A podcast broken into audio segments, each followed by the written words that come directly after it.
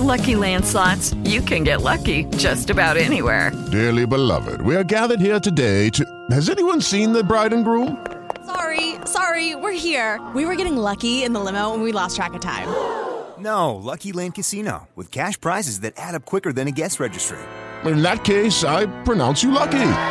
Play for free at LuckyLandSlots.com. Daily bonuses are waiting. No purchase necessary. Void where prohibited by law. 18 plus. Terms and conditions apply. See website for details.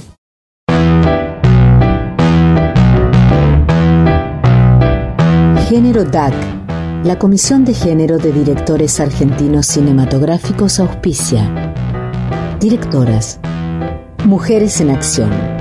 Tercera temporada del ciclo de entrevistas de GPS Audiovisual de Julia Montesoro.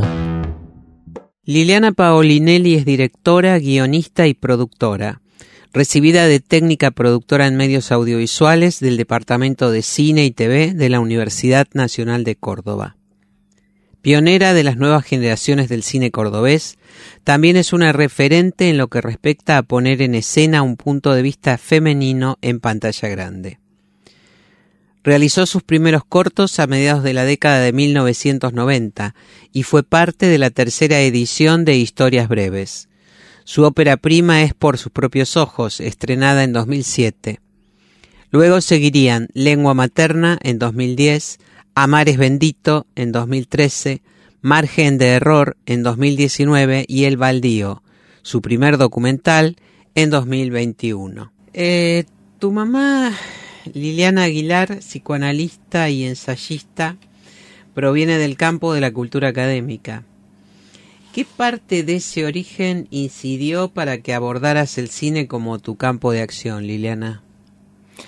Bueno, tiene mucho que ver. Eh, primero una eh, corrección, ella es psiquiatra, médica psiquiatra, y no tiene nada que ver con el mundo académico. Ella es escritora fundamentalmente, así que pienso que, que, viene de ahí mi interés por contar historias, por el cine y también por la literatura. ¿Esa fue la, la, primera influencia, digamos? Me parece que sí. Sí. Sí, sí, en casa siempre había libros y a mí me despertaba mucha curiosidad acercarme, ver qué había y, y bueno, este, paradójicamente nunca ingresé por la literatura de ella, por los libros y los, los ella es poeta también, pero siempre me, me, me, costó. Yo creo que la cercanía ahí no, bueno, no, no, no funcionó a favor, pero bueno, me abrió las puertas hacia la, la literatura, la narrativa. Ajá, ¿Y, qué otros caminos recorriste vos hasta llegar al cine? Y la televisión. Lo, lo único que llegaba, bueno, estamos hablando de una Córdoba, este, yo soy del 68, así que cuando tuve un televisor que era blanco y negro, me pasaba el día viendo tele. no, no, no todo el día, no es como ahora que, que uno tiene televisión a la mañana. Eh, antes creo que arrancaba la transmisión a las 12 del mediodía y bueno, cuando podía ver películas, este, las, miraba y, bueno, creo que viene de ahí también. ¿Y qué fue lo, lo, primero que, que te que contribuyó, que fue determinante para que dijeras, bueno, es por acá, me, voy a dedicar al cine? Creo que viene desde muy chica, ¿no? No sé si el cine concretamente, pero me, me gustaba todo lo que tenía que ver con la representación, a lo mejor iba a ver una obra de títeres y ya quería ser directora de muñecos y hice algunas, algunos ensayos ahí que no me salieron, pero después cuando fui más grande por el teatro y bueno, en el año 87, 86 me enteré que se abría, reabría la Escuela de Cine de Córdoba, que yo no estaba enterada que había habido una escuela de cine. Y entonces con un amigo decidimos inscribirnos a ver de qué se trataba, pero ahí, bueno, dije, esta es mi, oportunidad. La verdad que no sabía con qué me iba a encontrar. Yo en aquel momento dibujaba, de hecho estaba estudiando arquitectura, dibujaba y este y lo del cine se me este se, se, me abrió como la posibilidad de hacer cine animación. Que después no no fue por ahí la cosa porque no había computación en aquel entonces, entonces eh, la animación era manual, había que dibujar fotogramas 20 por segundo, 24 por segundo. Y no había técnica, no había formación, este, no había libros, este, entonces era todo bastante precario. Y bueno, después se fue dando hacia, hacia el cine ficcional. Pero pensarte como mujer de cine, eso también fue una decisión en ese momento. Pasa que no estaba la categoría mujer de cine, yo la verdad que no tenía ninguna conciencia de género en aquel entonces. A mí yo veía películas de vaqueros o de indios y después jugaba a las escenas que veía como, como, como un hombrecito, agarraba y tiraba flecha y jugaba con mis hermanos, pero no tenía esa conciencia de género, ni tampoco pretendía imponer una mirada que tuviera que ver con lo femenino porque no se me pasaba por la mente. este, y bueno, de hecho, todavía tampoco. Este, cuando encaro un proyecto no puedo hacerlo desde unos presupuestos este, que, que tengan que ver con el género. Yo creo que el género emerge en, las, en todas las manifestaciones que, que uno hace, pero, mm, pero, pero no a priori. No. Ajá. Pero eh, vos sos, en, cierto modo, una pionera en retratar el universo de las mujeres en el cine. Este, tus películas mm. recorren esos vínculos particularmente, mm. ¿no? Y, y, eso cómo nació, en qué momento. Mira, a ver... Eh, Digamos, decidiste encarar para el lado de la ficción, pero bueno, esto es, es una constante, ¿no? En, tus películas. No digo que sean iguales. Claro, no, no. Eh, Mira, yo hice unos este, ensayos, no son ensayos, son películas en video en los 90, que era el, el único medio que había para filmar. Entonces creo que la, el primer proyecto que hice sobre una historia de lesbianas fue en el 95. Eh, em, este, se llama Tener o no tener y bueno, se estrenó hace pila de años en el Instituto Italiano de Cultura. Bueno, era, hacíamos cine con un formato más pequeño, ¿no? este, después no, no, tenía un circuito de, exhibición, o sea que quedaba en esas presentaciones y después con suerte circulaban por festivales de, de videoarte.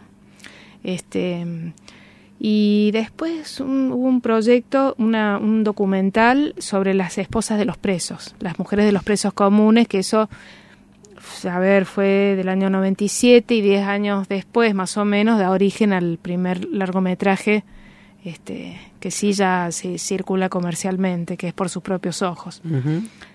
Así que bueno, yo creo que, mm, no sé, encontré temáticas, pero sí, eh, siempre con mujeres como protagonistas. ¿Te interesaba particularmente reflejar, te interesa particularmente reflejar ese universo? Eh, sí, el, que me sale me, me, sale fácil, por lo menos.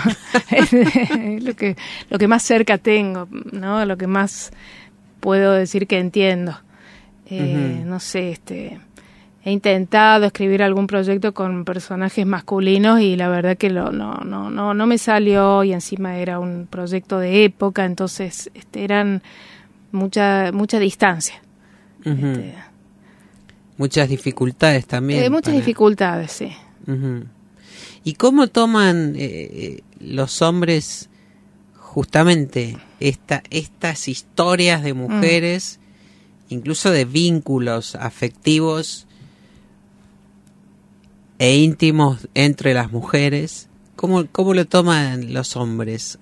Y mira, ¿Qué, este qué, mirada recibís sobre eso? Mismo incluso en los equipos, ¿no? Bueno, vos filmas con mujeres, equipos, pero cuando comenzaste no sé si había tanta determinación. Cuando comencé no, el equipo técnico estaba con era una conformación mixta. Y ya después en la, en la última película de ficción, Margen de Error, ya tomé conciencia y eh, traté de que las cabezas de, equipo de, estuvieran conformadas por mujeres. Este, la directora de fotografía, la sonidista, bueno, este, la directora de arte. Eh, Ay, ¿cómo era la pregunta? las reacciones... Ah, las reacciones de los varones. De los, de los varones, este, eh, Bueno, es muy gracioso porque ellos miran y es un aspecto que destacan como particularidad de las películas que hay pocos personajes masculinos. entonces, eh, entonces, bueno, ¿por qué? Y los pocos que hay, para colmo, no son este, muy edificantes para ellos. Este, bueno, es lo que me dicen después de las proyecciones. Entonces, bueno, yo explico que es una historia de mujeres, entonces no puede haber este, personajes masculinos más protagónicos porque una película de lesbianas. Por ejemplo, en la última película también había personajes masculinos muy chiquitos, Este, pero bueno, este, yo no voy a hacer para equiparar los géneros, no voy a poner personajes que no me hacen falta para contar una historia que pasa por otro eje. Este, bueno, eso intento explicarles. Yo la verdad que no sé cómo lo toman, porque el, el diálogo después es, es, limitado, no tenemos posibilidad de hablar de tanto. Y bueno, te puedo decir las reacciones de los varones de mi familia, me dicen, ¿por qué no cambias de tema? ya está, con, cambia un poco de tema, abrite más hacia otras otras historias, qué sé yo. Este, bueno. Quizá porque no les gusta como, como están reflejados, aunque aparezcan muy tangencialmente. No, no, no, tienen otro, qué sé yo, ellos ven otro tipo de cine. ¿Te consideras cinéfila vos? Eh, no, no, ¿Qué mira, tipo de cine no, te... no, no, es una cinefilia, pero eh, la verdad que veo películas, en realidad vuelvo a ver películas que me han gustado.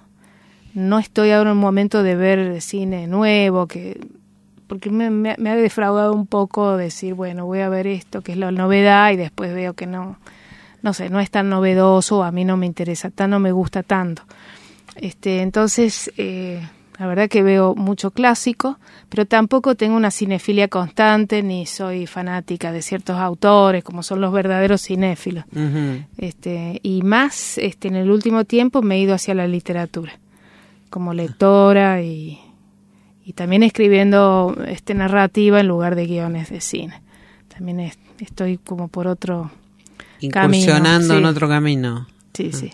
¿Pero dejando el cine o No, no, no, no, No nunca dice, no, porque tiene algo linda las dos cosas. El cine es, es, es algo que se hace en grupo y también te obliga a salir un poco de la computadora, de estar sola y, y estar este, escribiendo, produciendo eh, en soledad. Entonces es lindo este, encontrarse con el equipo de, de gente, descubrir gente nueva también, eso es lindo. Ajá. Había algo que, que la- hablabas hace un ratito de la, la mirada de los, los varones de la familia, ¿no? Respecto de, del cine que vos haces. ¿Había algo de, de la tradición familiar o de la impronta familiar que se imponía en la decisión de... de- de- ¿Se te imponía o, o presionaba en la decisión de dedicarte al cine, a este tipo de historias? Y era raro, este, no, porque no había cine, no, eh, no había este, absolutamente, nadie tenía una cámara de video, ahora todo el mundo tiene un celular, entonces realmente era raro y mis viejos tenían miedo porque pues, no sé, se, se hacían muchos cuestionamientos y me preguntaban de qué iba a vivir y bueno, este, desde ese punto de vista era, era entendible porque realmente no, bueno, era una época que estaba todo por hacerse. Eh, realmente no había, creo que estaba funcionando, la única escuela de cine era el, el ENERC, pero a Córdoba ni llegaba esa, esa información, no sé, yo no sabía que había una escuela de cine. Así que bueno, lo tomaron, eh, fue un, un golpe, fue un, porque se imaginaban otro, qué sé yo, otra, otra carrera, otra, otra, otro futuro, ¿no? Ajá. Y respecto de las películas que iba a hacer, menos idea tenían, menos, ni, ni yo sabía. Ajá, fue surgiendo. Fue surgiendo, sí.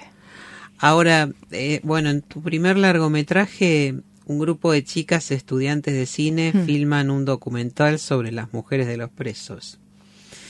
¿Por qué te interesaba describir el mundo de esas mujeres especialmente? Mira, este, el interés por filmar esas mujeres surgió cuando hice el documental en el año nove- 96, que fue este, la, la primera imagen que vi era un grupo de mujeres en el agrupada frente a la cárcel de encausados en Córdoba. Este, estaban haciendo una manifestación con motivo de un motín que hubo donde hubo tres presos muertos y entonces ellas querían saber qué había pasado y esa imagen fue muy impactante eh, porque me preguntaba, eh, no sé, era una imagen que funcionó como plásticamente, digo que era, eh, era muy imponente.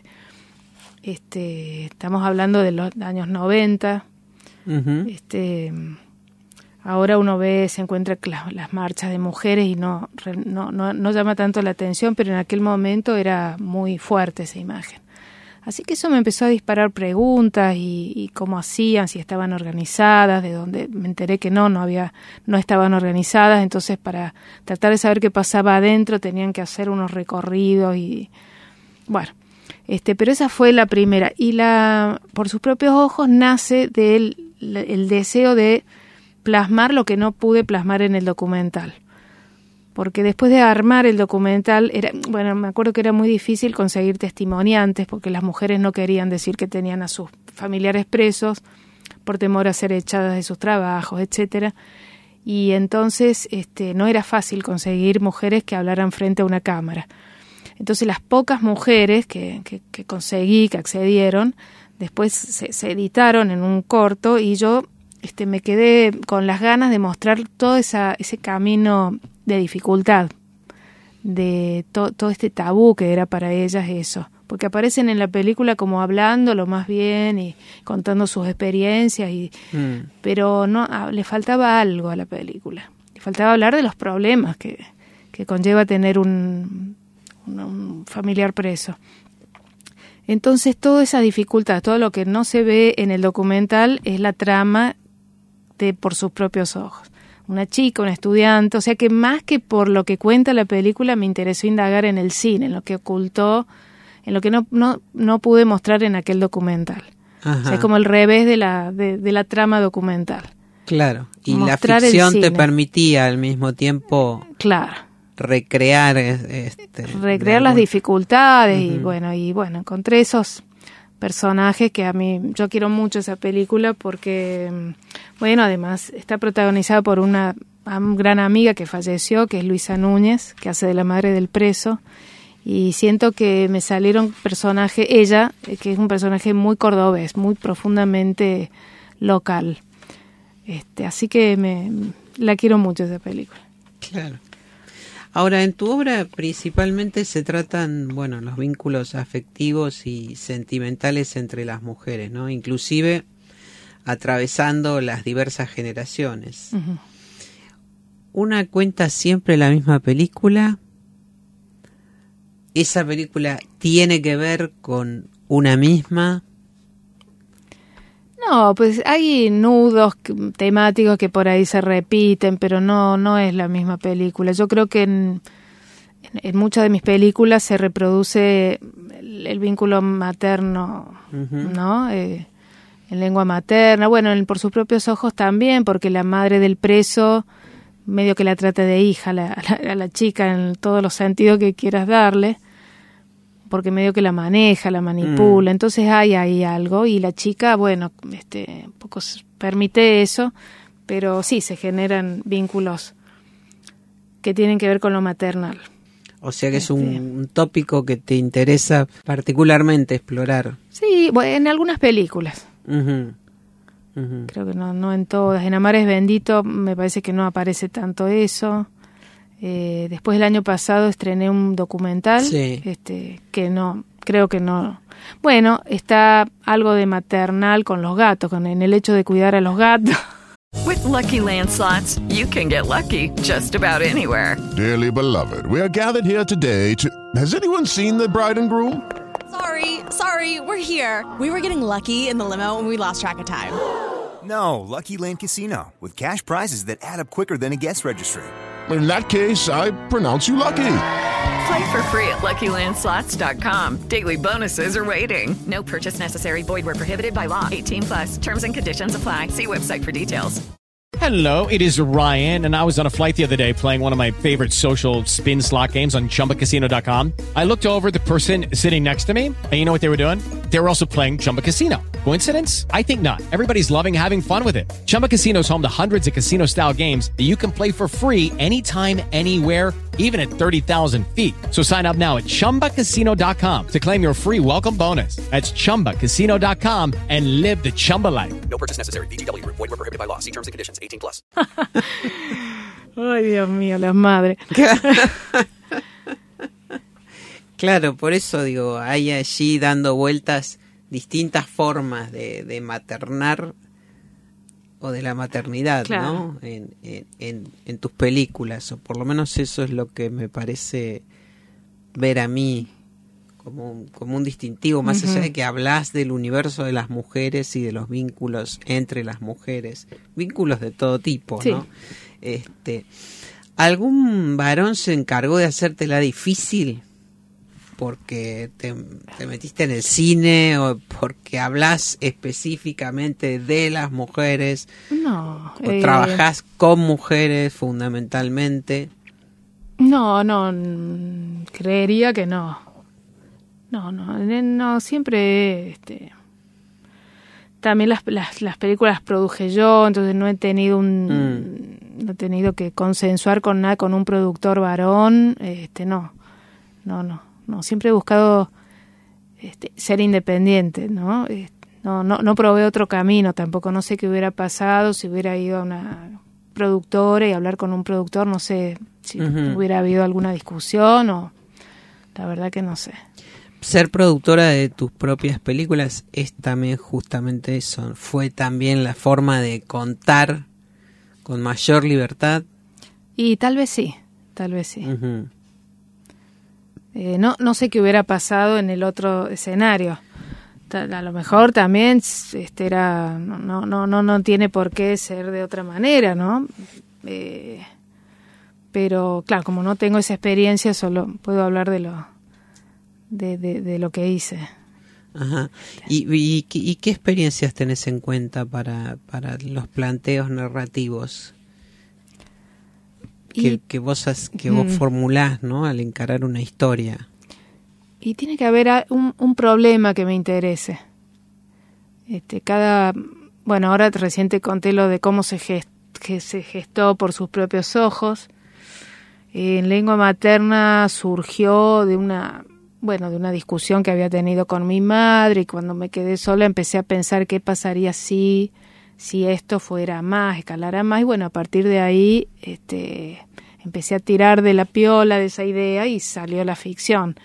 Pero este, eh, creo que los puntos de partida siempre tienen que ver con un problema, no, no con una problemática, sino con un problema a contar, con un conflicto. Yo creo bastante en la teoría del conflicto, viste que por ahí se escucha de un tipo de cine que ya no le, no, no le gustan más los argumentos, bueno, a mí yo creo en el cine de las historias, de, los argumentos, trato de que no queden hilos sueltos en la trama. De, este, por ejemplo, el margen de error surgió a, raíz del, no sé, se me ocurrió un, un, equívoco, este, y entonces, bueno, le di para mm. adelante con, con eso.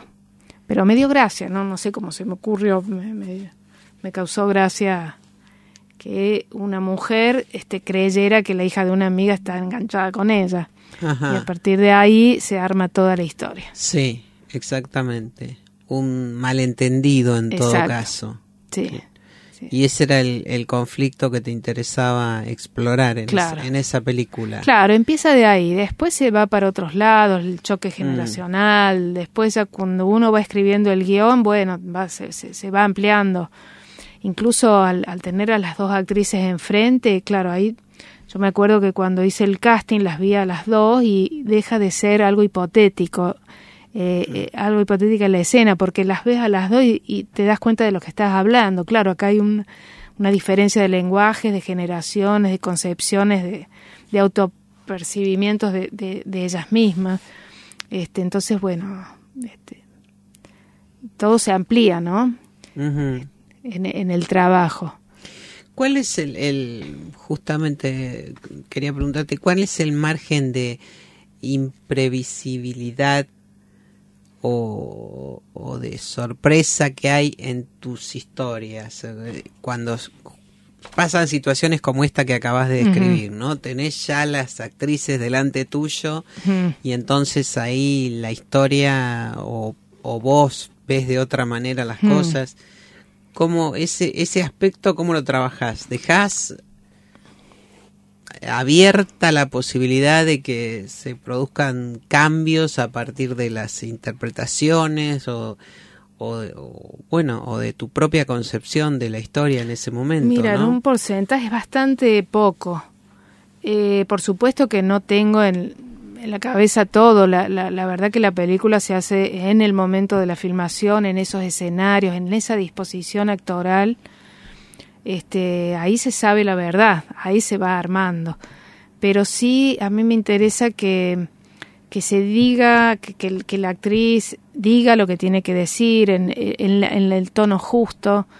Eh, ahí no hay mucho espacio para, para, para demasiada improvisación o para que un texto tenga una, un abanico de un abanico de posibilidades no porque el sentido es uno entonces hay un sentido y entonces hay que tratar de encontrar el tono justo. Pero sí seguramente que hay, de- hay descubrimientos. O se me puede ocurrir a- me acuerdo que la escena como termina margen de error que es ese zoom se nos ocurrió en ese momento con la directora de fotografía. Dijimos a ver hace un zoom que el zoom es un recurso viejísimo de los años 70 a ver hagamos un zoom a ver qué pase. Y nos gustó y quedó.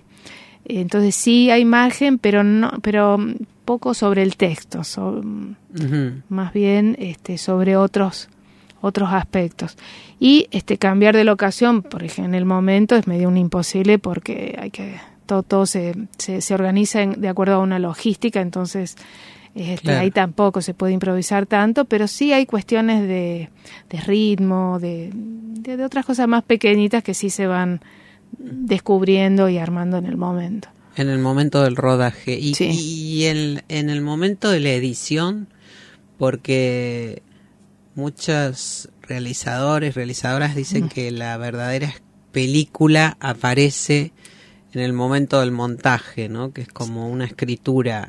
sí totalmente Ajá. sí sí sí sí Vos también lo, lo vivís así. Totalmente, sí. Em, bueno, yo trabajo siempre con una montajista que se llama Lorena Moriconi y este nos conocemos mucho, entonces yo le doy el material, el guion y, y ella va armando. Y ella tiene mucha libertad para, para armarlo de acuerdo a, lo, a cómo ella le parece que se cuenta mejor. Y después voy a verla cada tres días, a ver cómo va la cosa y, y tenemos una buena dinámica.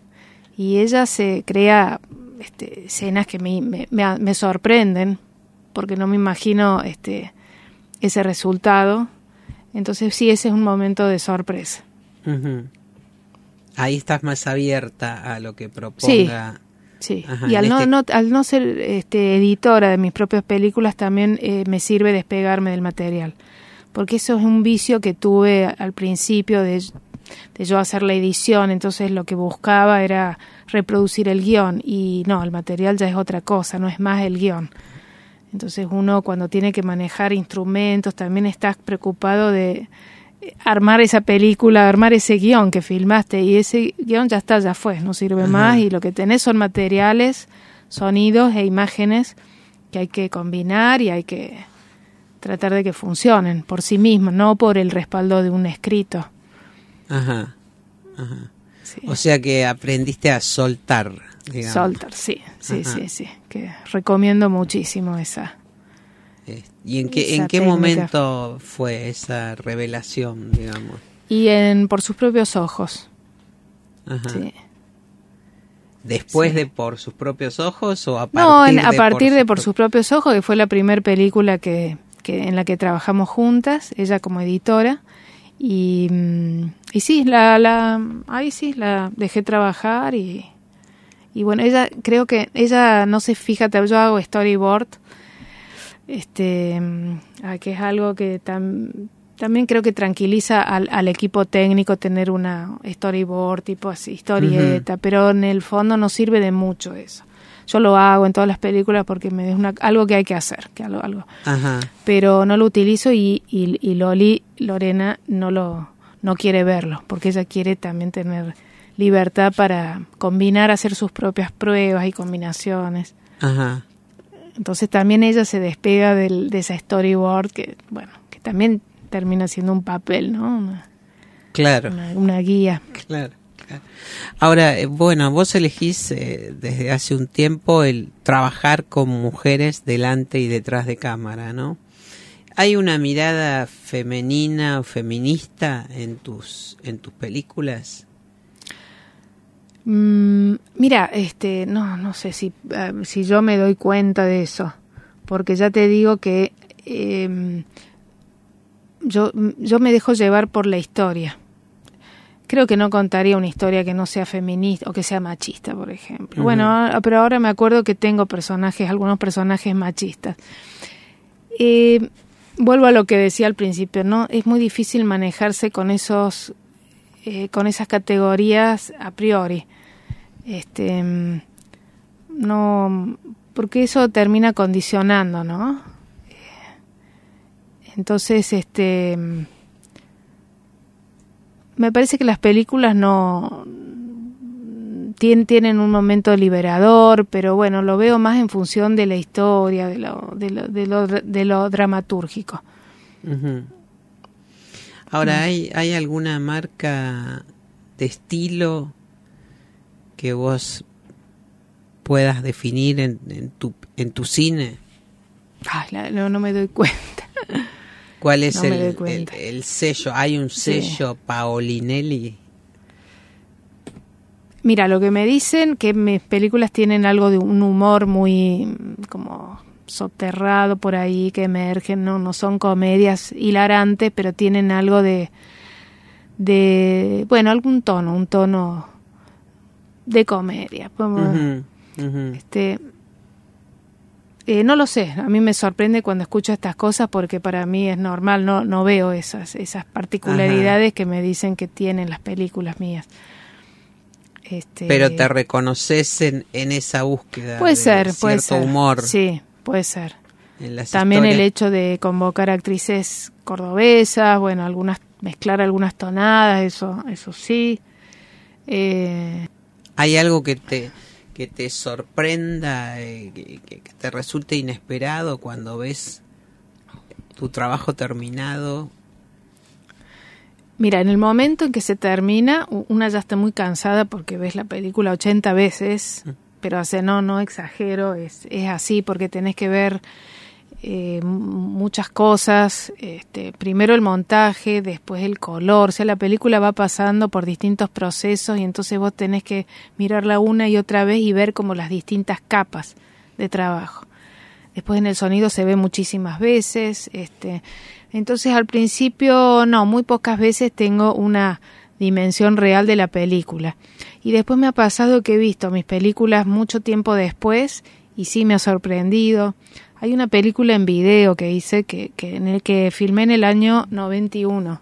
La vi 20 años después y me, me sorprendió muy favorablemente y me di cuenta de lo que estaba hablando, que en el- yo en el momento de hacerla, que era muy joven, tenía 22 años, no, no percibía esa... ¿Qué película es? Se llama Verdad Consecuencia. Ajá. Este, no, no, no percibía eh, como esas capas de significación. Bueno, la película cuenta un, un triángulo amoroso de, de chicos muy chiquitos, de 12 años, este, pero del dolor también que de la del sufrimiento que entrañaban.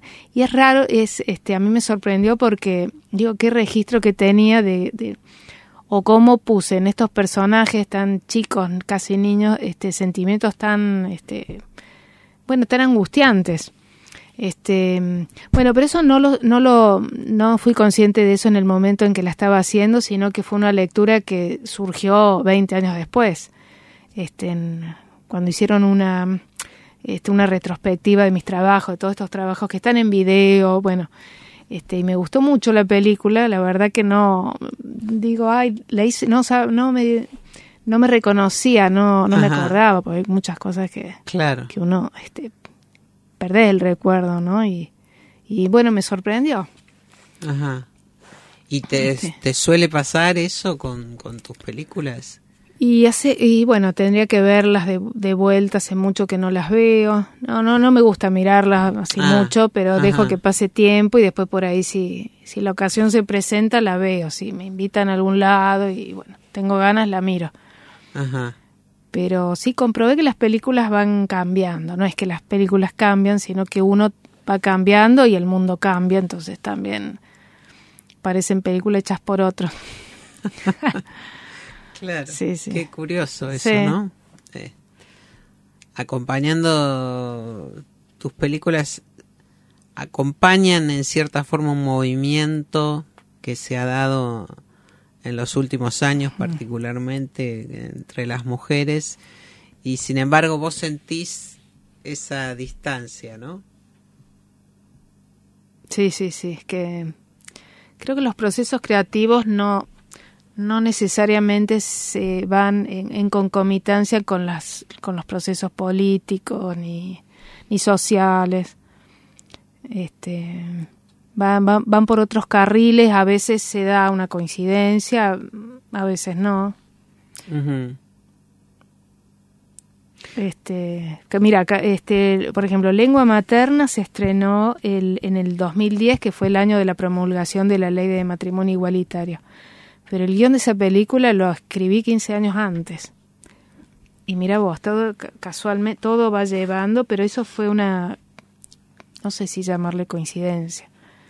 Eh, algo está en el aire y de pronto sale, pero bueno. Sí. Este, en el año en que empecé a escribir esta historia no había nada, no, nada. Este, ni se en hablaba. La agenda, como se dice, ni se hablaba. Bueno, pero en el, en el cine pasa mucho mm. esto, ¿no? De que mm. uno tiene un guion, la directora, el director tiene un guion mm. trabajando ahí y de pronto eso no sale y sale otra cosa. Exacto, sí. Este, otro proyecto. Sí. Y ahora estás trabajando, bueno, me dijiste que estás más volcada a la escritura. Estoy más en la escritura, sí, en narrativa, sí, sí, sí. Probando otras cosas. A mí me cansó un poco el formato de guion, viste que el guion tiene sus su, formas, sus encabezamientos y, se repite mucho. Y el lenguaje que se utiliza también es muy limitado porque está escrito en verbo en presente, entonces uno se va restringiendo en la, en la escritura. Este, y bueno, llega un punto en que, hay que está bueno probar otras cosas. ¿Y estás pensando en publicar? Eh, por ahora no, pero tengo, tengo un material que lo estoy corrigiendo. Bueno, Liliana, muchísimas gracias por compartir tus experiencias con mm, nosotros. Muchas gracias a vos, a ustedes. Gracias.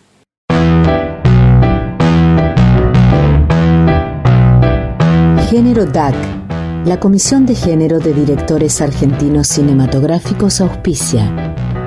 Directoras. Mujeres en Acción. Tercera temporada del ciclo de entrevistas de GPS Audiovisual de Julia Montesoro.